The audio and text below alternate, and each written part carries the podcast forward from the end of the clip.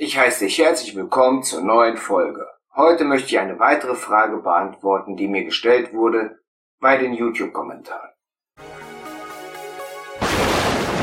W. Bergmann. Biblisch-christlich. 100% theologiefrei. Es geht um das Thema Drogen. Wie stehe ich zu dem Thema Drogen? Beziehungsweise die Frage ist vielmehr, was sagt die Bibel zum Thema Drogen?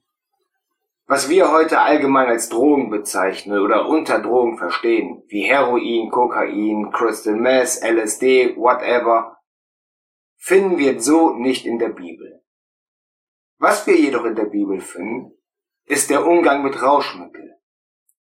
Wir finden zum Beispiel Weihrauch oder ähnlichem beim Thema Opfergaben. Wir finden Myrrhe, wir finden sogar die Bezeichnung Pharmazie. Von daher Thema Drogen, Medizin und Parfüm ist im Grunde dasselbe Thema aus der Schrift heraus.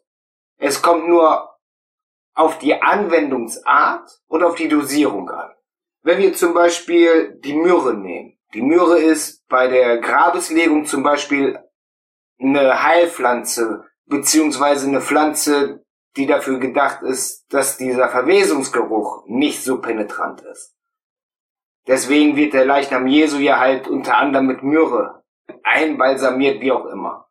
Im Buch Esther zum Beispiel finden wir im Kapitel 2, Vers 12 den Hinweis, dass die Frauen, bevor sie zum König kamen, ein halbes Jahr mit verschiedenen Gewürzen ähnliches unter anderem auch Myrrhe, parfümiert wurden praktisch, damit sie gut riechen, wenn sie zum König halt kommen. In Sprüche 7, Vers 17 finden wir zum Beispiel den Hinweis, dass das Bett damit bestäubt wurde, unter anderem mit Aloe und Myrrhe. Das geht halt dann so wie manche Leute heute ihr Schlafzimmer, ihr Bett mit Parfüm einsprühen, damit es gut riecht wenn man dann halt da äh, sein Date hat oder was, geht es auch da darum, dass es ein Wohlgeruch ist, dass es stimulierend wirken soll. Bei der ganzen Thematik bezüglich Drogen oder Medi Medikamente oder ähnliches dürfen wir Offenbarung nicht vergessen. In der Offenbarung 1823 ist die Rede von Zauberei. Das Wort Zauberei ist Pharmakeia, Pharmakia und von diesem Wort leitet sich heute unser Wort Pharmazie ab. Es ist alles dieselbe Bedeutung, die dahinter steckt. Denn wenn etwas gut für den Körper ist, kann es in übermäßigen Konsum oder Mengen schädlich für den Körper sein. Wir finden zum Thema Rauschmittel hauptsächlich Wein oder starke Getränke in der Schrift auch wenn da jetzt die Rede von Wein oder starken Getränken ist, sind Rauschmittel mit gemeint. Und im 1. Mose 9, im 1. Mose 19 finden wir es, den Wein als Rauschmittel. Unter anderem Noah ist betrunken. Der ist nicht mehr Herr seiner Sinne. In 1. Mose 49 wird darauf hingewiesen, dass es gesundheitsschädlich ist. Der Wein gilt aber auch in der Bibel in Abhängigkeit vom Kontext natürlich, als Sinnbild für Lehre. Also im, im Sinne von der biblischen Lehre. Eine gute biblische Lehre ist ein guter Wein praktisch. Psalm 104, Sprüche 31, Prediger 10 sprechen davon, dass Wein ein Freudenspender sein kann. Sprüche 20, 21, Jesaja 28, Habakuk 2, Epheser 5 sehen wir aber den Wein auch als Ursache für den persönlichen Niedergang. Wir sehen schon anhand der Häufigkeit von verschiedenen Aspekten, dass das Potenzial von Rauschmitteln eher dazu neigt, uns zu schädigen, als uns zu helfen. Aber auch als Medizin wird Wein benannt zum Beispiel in Lukas 10 oder 1. Timotheus 5. Es ist ja nicht umsonst der Rat, dass man einen Schluck Wein oder ein Glas Wein trinken soll. Es geht eben immer um die Dosierung. Und wenn wir dieses auf das übertragen, was wir heute als Drogen bezeichnen, dann ist es uns gut getan, es nicht maßlos ausufern zu lassen. Es geht auch nicht darum, jeden Tag irgendwelche berauschenden Mittel zu sich zu nehmen. Es geht vielmehr darum, es gezielt anzuwenden. Ich verurteile niemanden, der Drogen nimmt. Warum sollte ich auch jemanden verurteilen? Es ist ja der freie Wille, der entscheidet oder der es ausmacht, ob jemand etwas nimmt oder nicht nimmt. Das Problem an der Sache ist aber, wenn wir Rauschmittel nehmen, wie die Bezeichnung schon sagt, sind wir im Rausch. Und das ist nicht als Dauerzustand für den Menschen gedacht. Um mal abzuschalten, um mal runterzufahren, zu entspannen, kann es hilfreich sein. Denn ob wir jetzt irgendwelche Rauschmittel nehmen oder aus der äh, Pharmazie irgendwelche Beruhigungsmittel, Schlafmittel, das Ergebnis ist dasselbe. Drogen können Schmerzen lindern, Drogen können auch zur Kreativität führen. Wir dürfen halt nur nicht vergessen oder missachten, wie viel Gefahr in diesen Sachen drin steckt.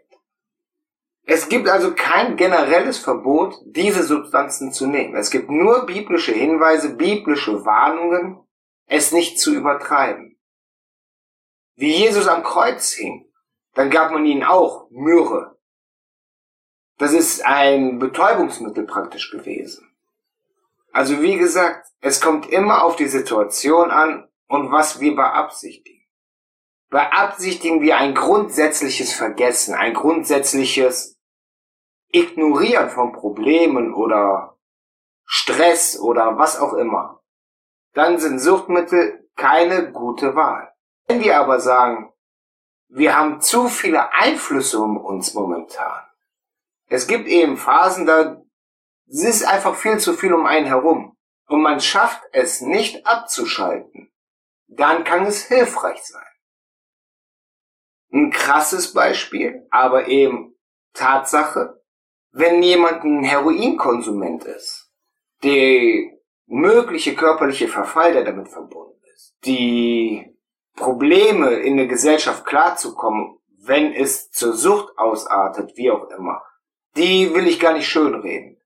Aber als Heroinkonsument hat man einfach keine Grippe, keine Erkältung.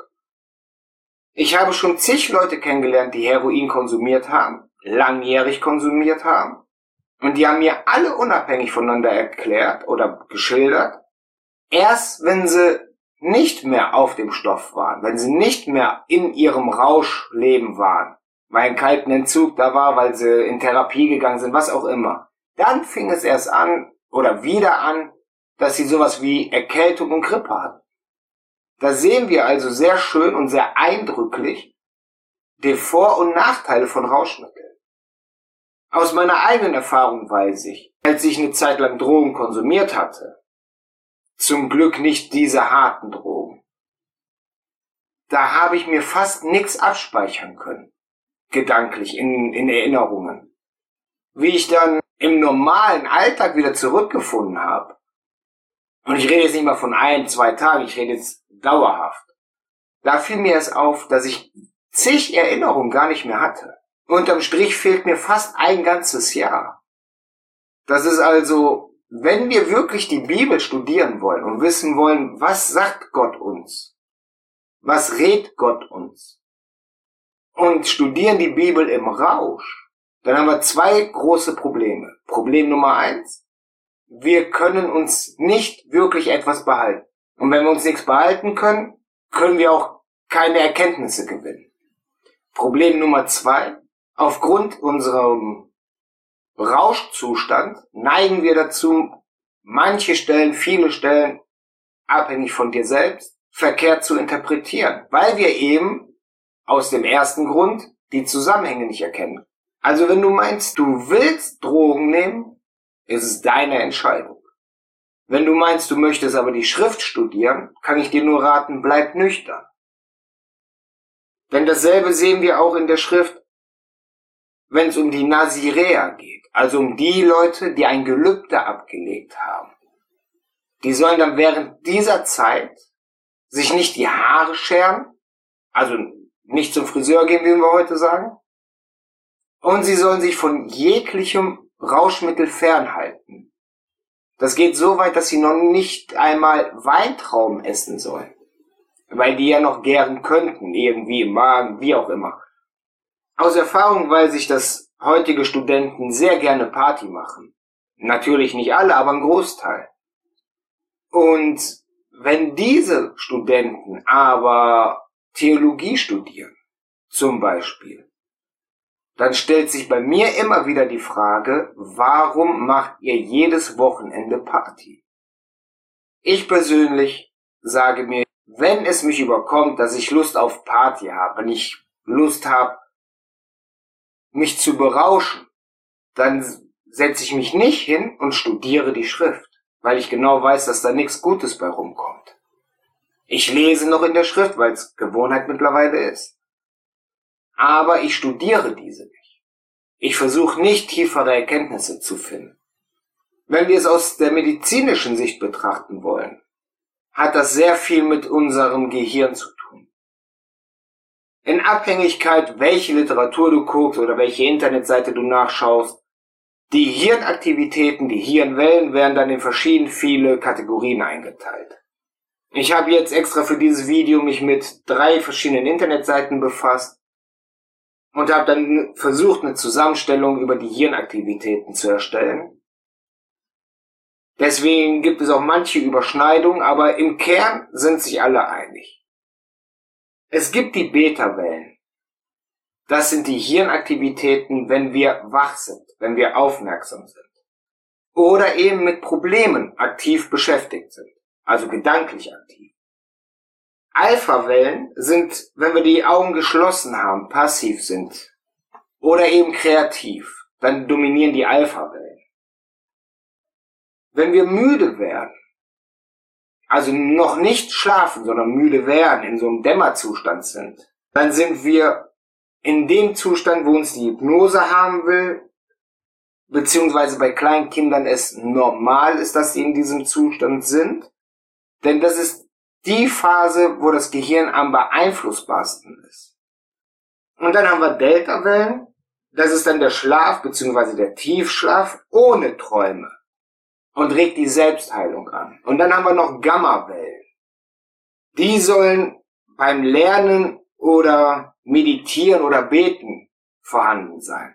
Das heißt also, wenn die Gamma-Wellen das sind, was wir beabsichtigen, wenn wir die Schrift lesen oder studieren, wenn wir jetzt also wissen wollen, was will Gott von uns, was erwartet Gott von uns, was rät Gott uns oder was äh, hat die Schrift einen tieferen Sinn, wie auch immer, dann ist ein Drogenkonsum nicht gut.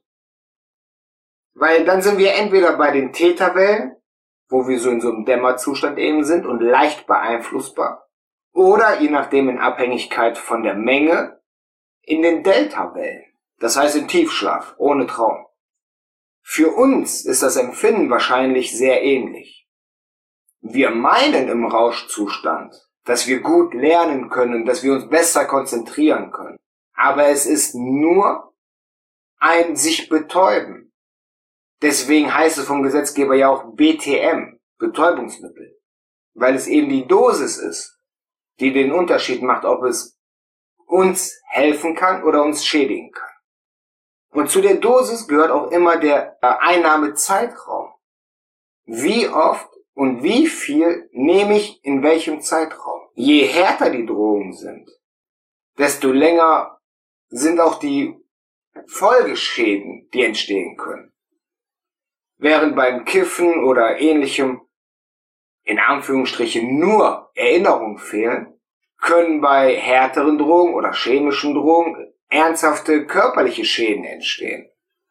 Zum Beispiel Leute, die viel chemische Drogen durch die Nase ziehen. Irgendwann haben sie ein Loch in der Nasenscheidewand. Ich weiß jetzt nicht, ob alle oder nur manche chemische Drogen, aber die brennen richtige Löcher ins Gehirn rein. Dann hat man nicht mehr wiederkehrende Gehirnstrukturen verloren. Die Empfehlung ist, keine Drogen zu nehmen. Wer es aber nicht sein lassen kann, oder nicht sein lassen will, wie auch immer, sollte dann darauf achten, dass es möglichst natürliche Drogen sind, also natürliche Pflanzen. Es gibt Kräuter, Pflanzen, die einen berauschen und die auch sehr gefährlich sein können. Aber alles, was chemisch ist oder chemisch aufbearbeitet wurde, ist pures Gift. Da zählt auch beim Alkohol die ganzen destillierten Produkte. Also alles, was hochprozentig ist. Das ist alles reines Gift. Von dem rate ich dir, lass die Finger von. Ganz davon abgesehen, dass es in den Gesellschaften, in praktisch jeder Gesellschaft Verbote gibt für den Drogenkonsum oder den Drogenbesitz. Und ohne Besitz kann man es ja nicht konsumieren. Und da sind ja jede Menge Grauzonen, die sich dadurch automatisch ergeben. Aber unabhängig davon, dass es dir ja eh schon verboten sind, rate ich dir, bleib bei dem, was die Schrift lehrt und sag maßvoll. Wenn du meinst, du musst es konsumieren oder du willst konsumieren, dann maßvoll. Betrachte dies nicht als An Anstiftung oder ähnliches zum Drogenkonsum. Das befürworte ich grundsätzlich nicht mehr in meinem Leben. Ich sag aber, wenn jemand noch nicht so weit ist, dass er ohne kann und es sowieso schon nimmt, sollte er womöglich oder auch sie darauf achten, dass es sich ändert zum Gesunden. Denn unterm Strich, sagt die Schrift, ist unser Körper der Tempel. Und die Schrift lehrt, dass unser Körper nur uns zeitweilig gegeben wird. Ruinierst du also deine Lebensgrundlage, nämlich deinen Körper, ist es im Grunde dieselbe Aussage, als wenn du direkt sagst, du missachtest oder verachtest das Leben an sich. Denn ohne eine Grundlage zum Leben ist es nichts lebenswert. Und die Grundlage ist in jedem Fall immer der Körper. Ein anderer Aspekt ist, durch Drogenkonsum können auch viele Sachen entstehen, die wir als Neurosen, Psychosen, wie auch immer bezeichnen, die aus biblischer Sicht die Tendenz hat, dass wir besessen sind. Suchtverhalten ist zum Beispiel auch eine Form oder kann zumindest als eine Form von Besessenheit interpretiert werden. Medizinisch sind da gewisse Abläufe im Körper, die eben die Sucht darstellen, aber in einem Punkt ist es nicht abhängig vom Körper, nämlich ausschlaggebend zum Suchtverhalten ist immer dieses nicht widerstehen. Und wenn wir etwas nicht widerstehen können, sind wir besessen davon. Wenn du also dein Drogenkonsum oder Rauschmittelkonsum ehrlich hinterfragst, dann wirst du auch selber erkennen können, ob das jetzt ein besessenes Verhalten ist ein zwanghaftes Verhalten oder ob du noch eine freie Entscheidung darüber hast.